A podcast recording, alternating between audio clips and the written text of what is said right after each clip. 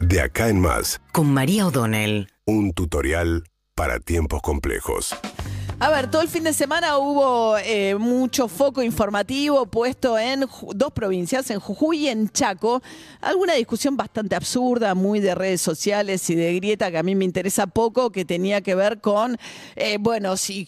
hablabas de una pero no hablabas de otra y si de todas maneras sí se ve que ciertos canales cubren mucho más una cosa que otra. Son dos historias distintas, de repercusión distintas. A ver, tenés por el lado Jujuy un proceso de reforma de la Constitución que la oposición venía denunciando y las comunidades indígenas, el rechazo a alguna de las medidas que, por ejemplo, bueno, una de las cosas que tiene es que prohíbe los cortes de rutas nacionales, pero venía a la mano también de una marcha atrás que había tenido que dar el gobernador Morales con una legislación que prohibía a los trabajadores estatales marchar, los multaba, se daba la atribución de despedirlos en caso de que protestaran. Tuvo que dar primero marcha atrás con eso, que no era parte del proceso de la reforma constitucional, sino de una resolución de- del gobernador. Y después, en el marco de la nueva constitución, el exconvencional constituyente, hoy termina el proceso y se jura la nueva constitución, termina anunciando finalmente ayer este, el gobernador Morales que hay dos artículos del nuevo texto que los saca, tenían que ver con la propiedad privada de tierras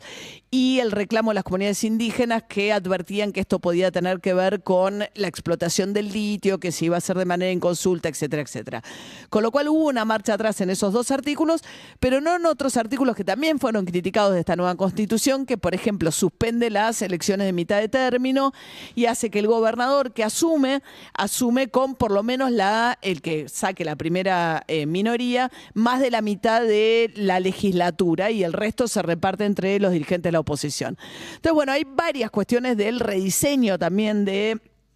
la cuestión electoral en Jujuy, pero sobre todo lo que eh, despertó mucho repudio fue la brutal represión de policías, no todos identificados debidamente. Termina preso un chico que era turista, que no tenía nada que ver, dos, pero tampoco, de la manera en que detuvieron a los que sí estaban protestando, tampoco se justifica. Hay dos periodistas que estuvieron arrestados. Vamos a hablar en un ratito con Miriam Breckman. Le voy a preguntar también por la situación de un chico, un estudiante de la zona que perdió un ojo. Hay una serie de situaciones que realmente llaman alarma de cómo se, eh, se reprimió esa protesta. Eso por un lado, Jujuy, sobre un foco sobre Morales, que es el posible, veremos, porque son días de definición, uno de los posibles compañeros de fórmula Horacio Rodríguez Larreta, tanto Patricia Burrich como Larreta salieron a bancar a Morales y el gobierno nacional poniendo mucho foco en lo que pasó en la provincia de Jujuy. De hecho, hay un paro el jueves nacional de trabajadores del Estado, de ATE, de la CTA y de CETERA docentes que ha habido conflictos docentes en muchas provincias muy serios y no siempre responden con la misma vara, pero en fin, va a ir a un paro docente nacional el jueves por los sucesos en Jujuy. Y después, por supuesto, todo lo que está pasando en la provincia del Chaco, conmocionada por el eh, femicidio de Cecilia Citroski. Hablábamos hace un ratito con una colega de Infobae, nos contaba que fue enorme la manifestación ayer en Resistencia, nuevamente la mamá de Cecilia encabezándola, pidiendo justicia y no venganza. Hay una serie de diligencias judiciales, pero todo apunta a que efectivamente dos personas muy vinculadas al poder político de Capitanich, eh, la familia eh, Sena, eh, son los principales, este, digo sospechosos, porque la justicia todavía no los condenó, con lo cual hay que ser cuidadoso con los términos, pero digamos,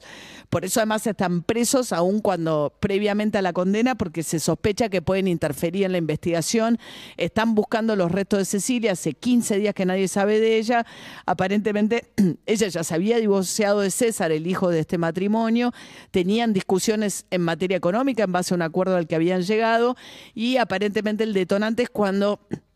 se encuentran en la casa de los padres por una discusión económica y seguramente se desprendieron del cuerpo de Cecilia de una forma tal que le está complicando mucho a los investigadores la posibilidad de, eh, de dar con ellos. Bueno, esto sacudió a la provincia y tuvo un impacto enorme en la elección, seguramente que perdió Capitanich como eh, las paso a las elecciones a gobernador, efectivamente, en las que va a buscar su cuarto mandato, son el 17 de septiembre. Y ahí la novedad de que Juntos por el Cambio, los dos candidatos bastante de, radicalismo, unidos, le sacaron seis puntos a los votos que sacó Capitanich, que de la última elección a esta perdió 100 mil votos. Eh, veremos si eh, cómo sigue, cómo sigue impactando el caso del femicidio de Cecilia en las chances electorales de Capitanich, porque por más que Capitanich dice es un hecho policial que quieren transformar en un hecho político, es obvio que está inserto en un trasfondo político